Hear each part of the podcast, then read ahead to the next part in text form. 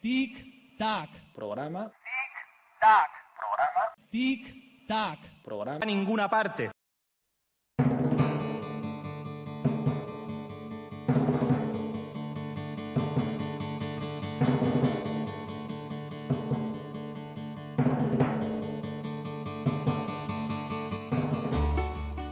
Nació pues seis siglos antes que Jesucristo y vivió antes de la primera guerra entre los griegos y los persas, esa en la que se dio la batalla de Maratón. Vivió también antes de Pericle y mucho antes de Alejandro Magno. En el tiempo de Pisístrato, las ciudades y las regiones griegas batallaban entre sí. El gran enemigo persa aún estaba fraguándose. Él había nacido en una buena familia. Su madre era prima nada más y nada menos que de la madre de Solón. ¿Quién era Solón? Pues uno de los hombres más influyentes de Atenas por aquella época. Tenía 20 años más que Pisístrato y después de su muerte se le consideró como uno de los siete sabios de Grecia. Pero en el momento en el que nace Pisístrato, Solón era un hombre muy influyente y de esa influencia se sirvió también Pisístrato a lo largo de su vida para estar muy bien relacionado. Su padre ya lo estaba, recordemos el episodio en el oráculo de Delfo. Ya sabemos lo que predijo el oráculo sobre Pisístrato. Al margen de las supersticiones, sabemos que cuando Pisístrato tenía 37 años, participó en la conquista de la isla de Salamina. No fue un conflicto más. La guerra entre los atenienses y el reino de Megara duró un lustro y acabó con la victoria del bando ateniense. Varias ciudades, una isla y más de un puerto importante fueron recaudados para la causa ateniense.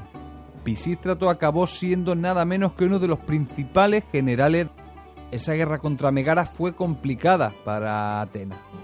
En esos cinco años se le exigió mucho una economía y a una sociedad que ya estaban bastante desgastadas por sus propios problemas. Hacía casi medio siglo que Dracón había redactado sus polémicas leyes. Sí, las medidas draconianas vienen de ahí.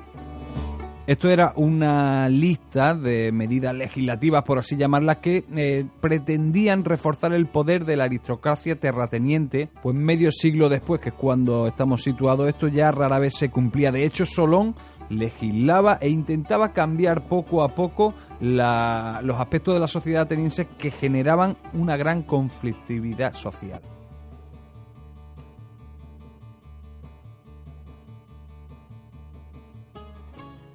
Vamos, que los grupos de esclavos se rebelaban y había grandes matanzas, luego persecuciones, en fin, poca estabilidad en Atenas y en su influencia en la ciudad, o la ciudad de Estados no podía crecer. Siempre tenía el techo que daba esa conflictividad social. Cambiaban muchas cosas, aunque fuese poco a poco en Atenas, y en medio de aquellos cambios, en medio de dinastías, ciudades, reinos vecinos, reinos lejanos, todos peleándose por enclaves estratégicos del entorno heleno, ya fuese Salamina, el oráculo de Delfos o territorios cercanos a la parte del Ática. Así que en cinco años hubo momentos de debilidad en los ejércitos atenienses. Y es ahí donde Solón, el sabio, arengó a las tropas con sus poemas y además pues formó parte activa dirigiendo el ataque o algunos de los ataques. No era la primera vez que se encargaba de subir la moral a las tropas, pero sí la que fue más determinante, la que todos reconocieron el empeño de Solón como algo muy importante para que la guerra cayese del bando ateniense. La guerra de Megara es ese conflicto del que estamos hablando, una guerra en la que el hombre que dirigía gran parte de los ejércitos era Pisístrato. Todavía le quedaba para ser el tirano de Atenas.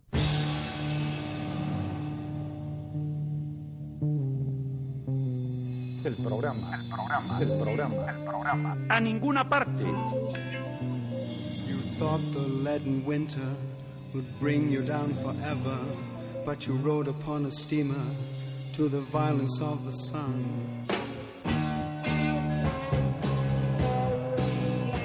Solón era un arconte. Para no entrar en el complejo sistema político de según qué época de la Grecia antigua, podemos simplificar mucho y decir que era una especie de diputado y un diputado especial que se encargaba de legislar en la poli. Gracias a Aristóteles, ya sabéis, el filósofo que también fuera maestro de Alejandro Magno, sabemos que a Solón lo apoyaron tanto la aristocracia de la época como la gente que no era noble, que no pertenecía a la nobleza.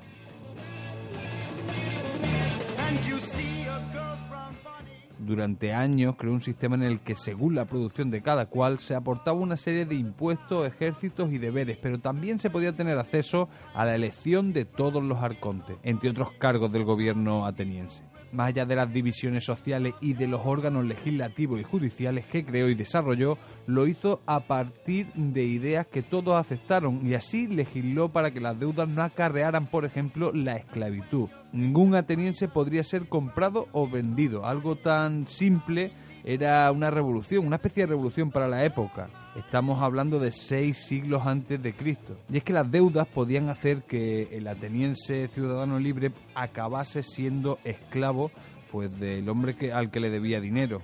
Pero no solo él, también su familia. Esto era un desastre y habían comprobado que con el paso del tiempo se creaban bolsas de pobreza que acababan en revuelta. Además alentaba la tiranía y la gente que no era virtuosa precisamente de la moral se aprovechaba de las condiciones de vida del resto para hacer el clima insostenible. Esta fue una de las cosas que Solón legisló. De hecho, lo hizo prohibiéndolo y tardó tiempo en que se llevara a cabo.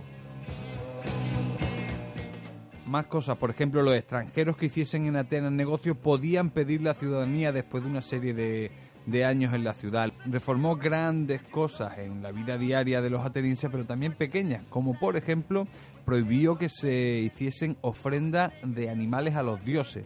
También limitó la opulencia en los funerales y en las grandes fiestas. Y es que si en Atenas había gente que no saciaba del todo su hambre, los dioses tampoco comerían. Cambió las unidades de medida, cambió también el sistema monetario para hacerlo más eficaz. Así que todos estos cambios, producto muchos de ellos de decenas de años de trabajo, quedaron plasmados en una especie de constitución de Atenas. Cuando Solón entendió que su trabajo debía ahora desarrollarse y que se cumplían todas esas leyes, solo la mm, conflictividad social iba a desaparecer, sino que iban a aparecer eh, una serie de puntos positivos en la sociedad ateniense, lo que decidió es desaparecer él y marcharse durante 10 años en los que se debería de acatar el código jurídico. En ese tiempo, Solón visitó ciudades exóticas en Asia y África y si atendemos a lo que nos cuenta Platón, en esos viajes conoció la historia de la Atlántida.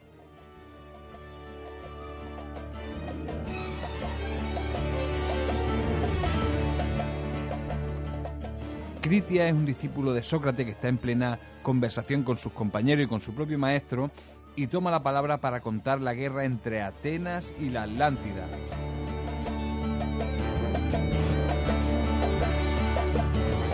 Si la memoria me acompaña, si puedo referiros fielmente las antiguas historias de los sacerdotes egipcios importadas a estos lugares por Solón, creo que mi público quedará convencido de que he cumplido mi deber. Es preciso, pues, entrar en materia sin más demora. Ante todo, recordemos que han pasado 9.000 años después de la guerra que se suscitó entre los pueblos que habían más acá y más allá de las columnas de Hércules. Es preciso que os dé una explicación de esta guerra desde el principio hasta el fin. De una parte estaba esta ciudad, Atenas.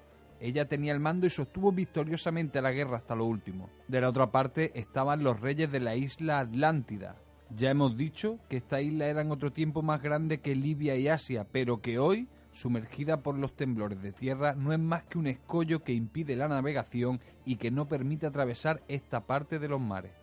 Un fragmento de Critias, de Platón.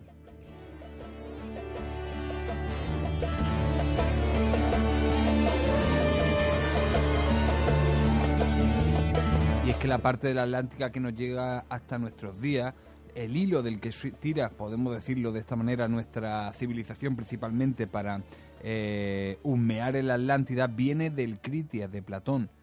Pero la Atlántida merece un viaje más largo. Supongo que ya llegaremos por otros programas. El viaje que habíamos dejado terminando era el de Solón. Recordemos, había abandonado a Atenas por 10 años, en torno a 10 años, dejando su código legal eh, para que lo pusieran en práctica. Y cuando llega, ¿qué se encuentra? A alguien que conocía muy bien en el poder a Pisístrato. El programa, el programa, el programa, el programa. A ninguna parte.